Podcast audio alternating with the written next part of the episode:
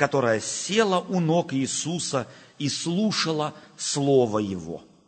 Марфа же заботилась о большом угощении и, подошедше, сказала, «Господи, или тебе нужды нет, что сестра моя одну меня оставила служить?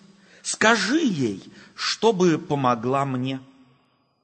Иисус же сказал ей в ответ, «Марфа, Марфа, ты заботишься и суетишься о многом, а одно только нужно. Мария же избрала благую часть, которая не отнимется у нее». Давайте начнем с заключительных слов этой истории. Мария же избрала благую часть, которая не отнимется у нее. Эти слова указывают на важную закономерность мира, в котором мы живем. Нас когда-то все, что нас на данный момент удовлетворяет, покинет, оставит. В этом мире нет ничего постоянного. В этом мире нет ничего, чем, чем, чем я могу владеть всегда неизменно. И это странно тогда, когда мы, люди, находимся в молодом возрасте, нам кажется, что жизнь будет неизменной, мир будет неизменен, и все, чем мы наслаждаемся, что важно для нас, чего мы достигли, оно и будет нам принадлежать. Слова Иисуса, которые завершают эту историю, гласят – она избрала главное, благую часть, добрую часть, мудрую часть, которая не отнимется у нее. Что же она избрала, что у нее не отнимется? Что же есть такое, чем на самом деле можно владеть, и оно неизменяемо? Ведь все в мире изменяемо, правда ведь? Мы уже здесь как-то говорили, мне нравится этот нюанс, сама, сам этот, э, сама мысль о том, что мы не замечаем, как мы меняемся. Только если мы посмотрим на наши фотографии, сделанные 5, 10, 15 лет тому назад. Интересно, что той фотографией, которую мне, с меня сделали сегодня, и мне в руки дали, она мне не нравится, как правило. Особенно женщины их переносить не могут – по секрету мужчинам, заберите у женщины эту, эту фотографию, спрячьте ее и покажите через пять лет. Она будет радоваться, она будет счастлива. Какая я была красивая. Все приходящее в этом мире. Здоровье, успех. И счастье тоже не может быть постоянным, если над ним не трудиться.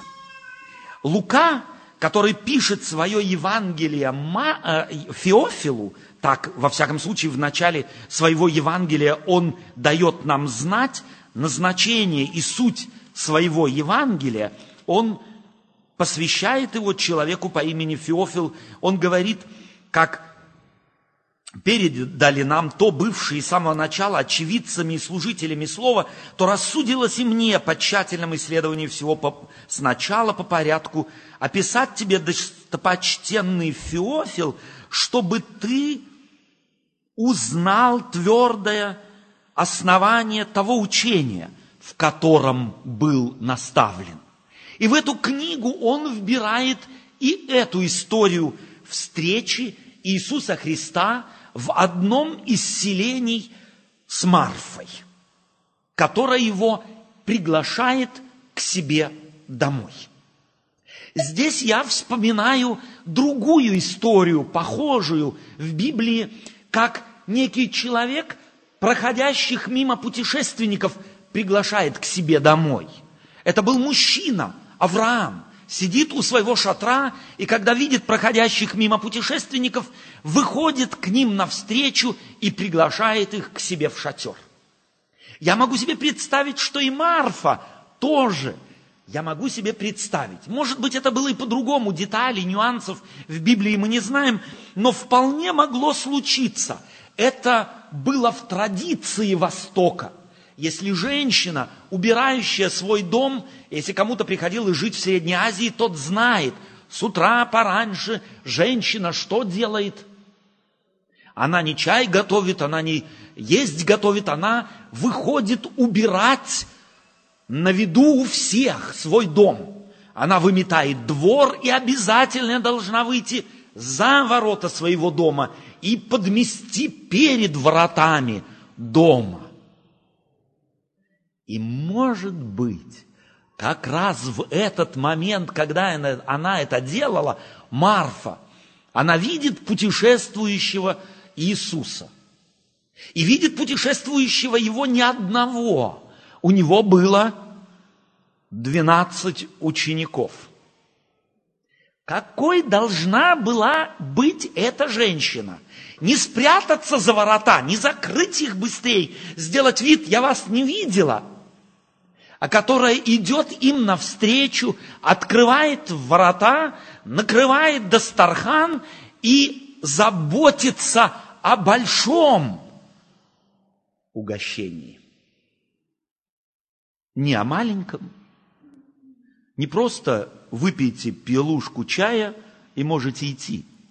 Она заботится о большом угощении. Минимум 13 человек – были в ее доме теперь?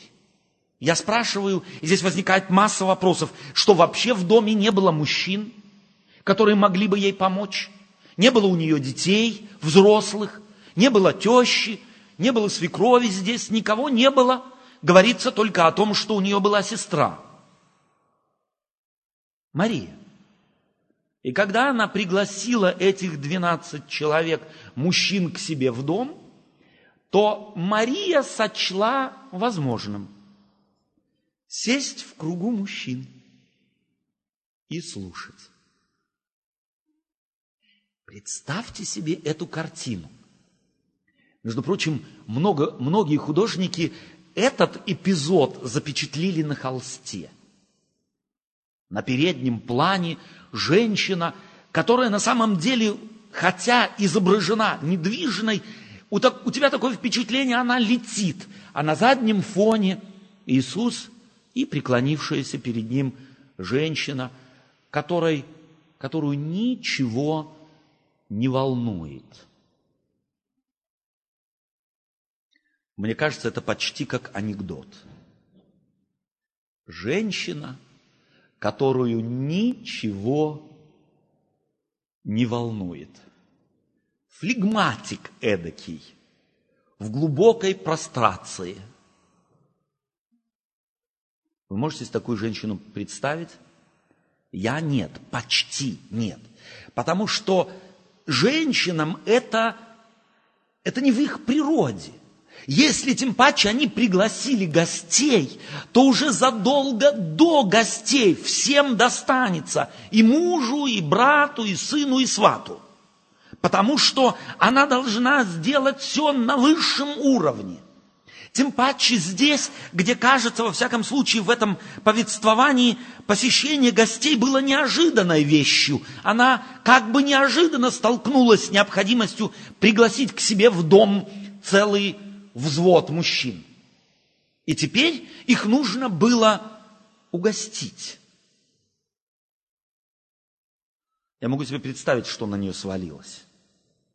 Она смотрит сразу в холодильник, что у нее там есть, чего у нее там нету. Она уже, так сказать, сразу в кладовку идет, и что у нее там есть, что можно было бы, борщ или плов или салат, какой салат. У нее уже в голове, собственно говоря, меню пятизвездочного ресторана.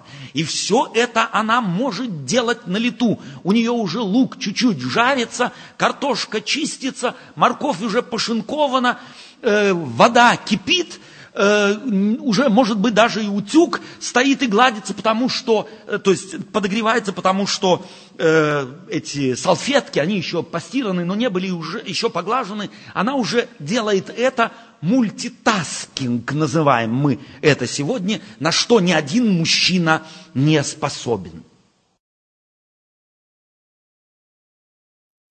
Отдавшись этому, у нее постепенно в душе поднимается давление. Почему?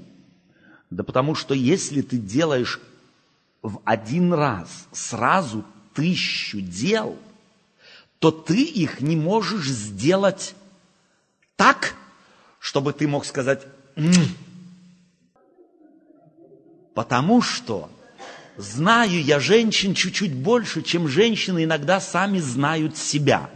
Потому что будут потом жаловаться друг другу, ну надо же, вот получилось, борщ не досолила.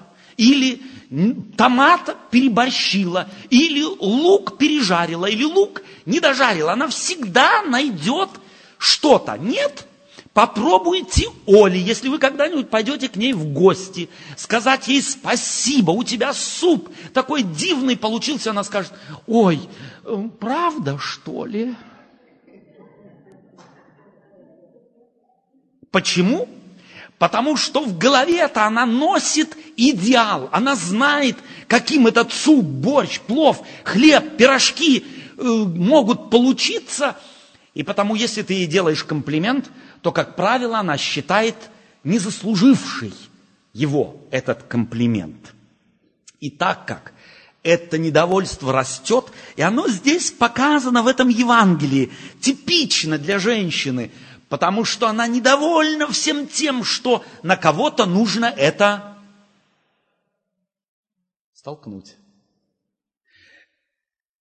Разве мы не знаем это? Я по своей маме это знаю.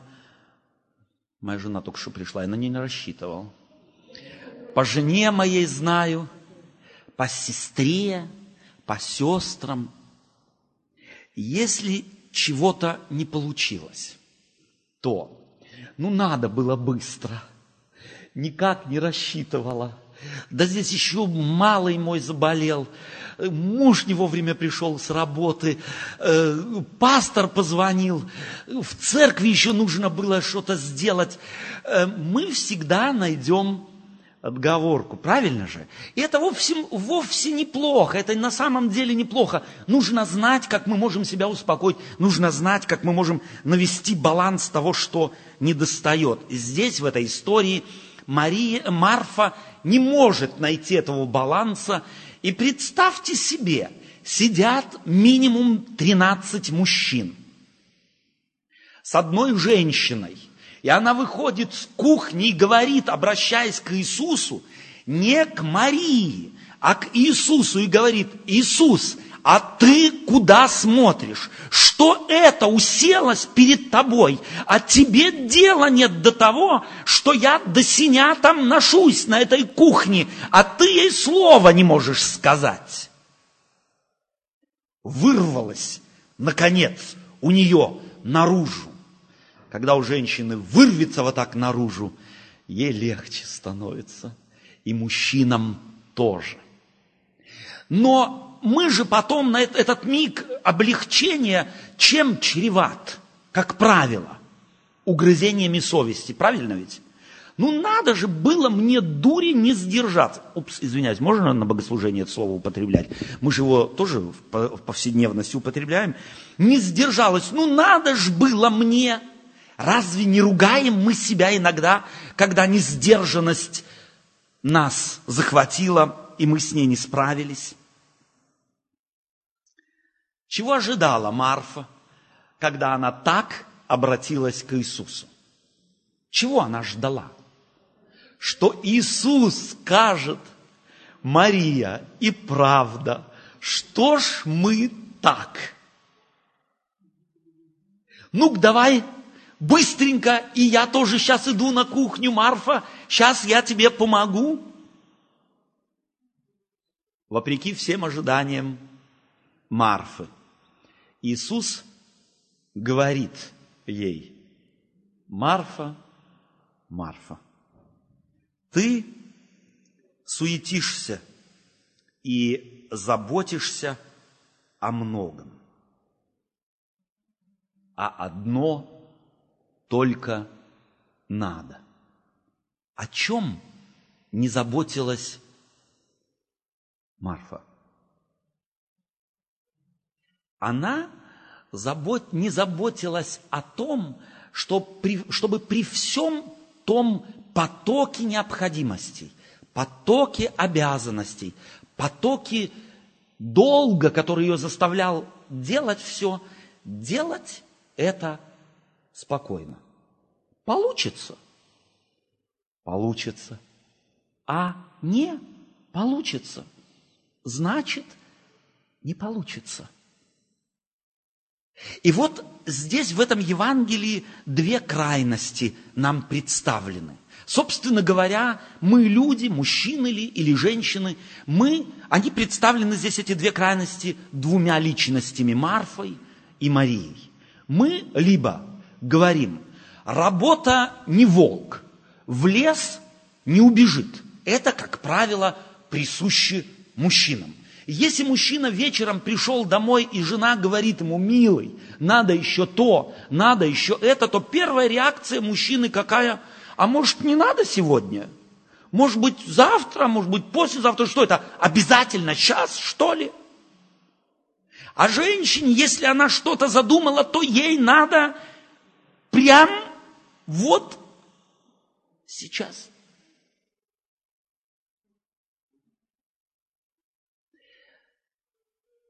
Я нахожу суть этой истории, учит нас одному.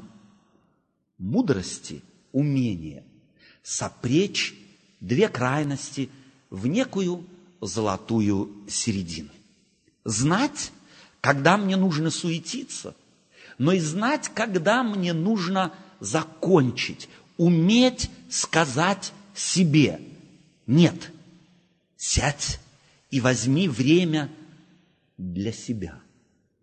Не старайся удовлетворить всех, потому что мы всех никогда не удовлетворим.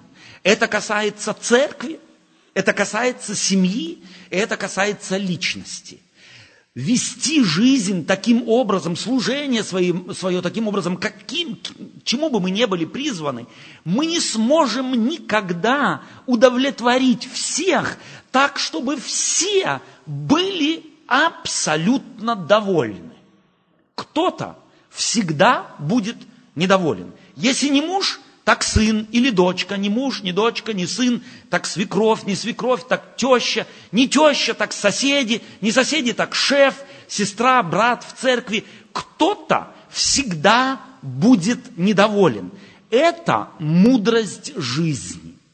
И потому соразмеряйте свои возможности с необходимостью. И не старайтесь сделать одну глупость удовлетворить всех. Мария в данном случае решила удовлетворить себя, свою глубокую потребность. И ее не волновало, что скажет Марфа, что скажет Иисус, что скажут соседи. Она была занята своей необходимостью. Как часто мы живем в жизни, реагируя на вопрос, а что скажут другие? Иисус научил Марфу. Неважно, что скажут другие. И я по поводу твоего заявления не хочу сказать ничего. Он ни в коем случае не ругает Марфу и не говорит, плохо ты сделала. Он указывает на Марию. Она избрала благую часть, заботиться о том, чтобы мне было хорошо. Это никогда ни у одного человека не отнимется. И если ты позаботился о том, чтобы тебе было хорошо, то тогда ты и будешь на самом деле способен и действительно помочь другим людям если же ты постоянно на 120, постоянно на повышенной скорости, на повышенных оборотах, забывая о себе, то рано или поздно кончатся силы, и ты не будешь удовлетворен сам, и не сможешь удовлетворить других. Пусть эта история научит вас, женщины, и нас, мужчины, нас вместе, может быть, друг другу напоминать благую часть. Давайте будем заботиться прежде всего о нашем внутреннем балансе, о том, чтобы мы были внутренне удовлетворены, успокоены. Тогда мы сможем и нести мир людям. Не забудем одну важную вещь. Я никогда не могу дать другому того, чем не владею сам. Если я не владею внутренним миром, внутренней сбалансированностью, то я никогда не смогу успокоить, удовлетворить и минимум. Если же я буду иметь внутренний баланс и внутренний мир, тогда я тоже не удовлетворю всех. Но я однозначно удовлетворю гораздо большее количество людей, потому что я сам человек удовлетворенный, успокоенный. И эту благую часть никто у человека отнять не может. Аминь.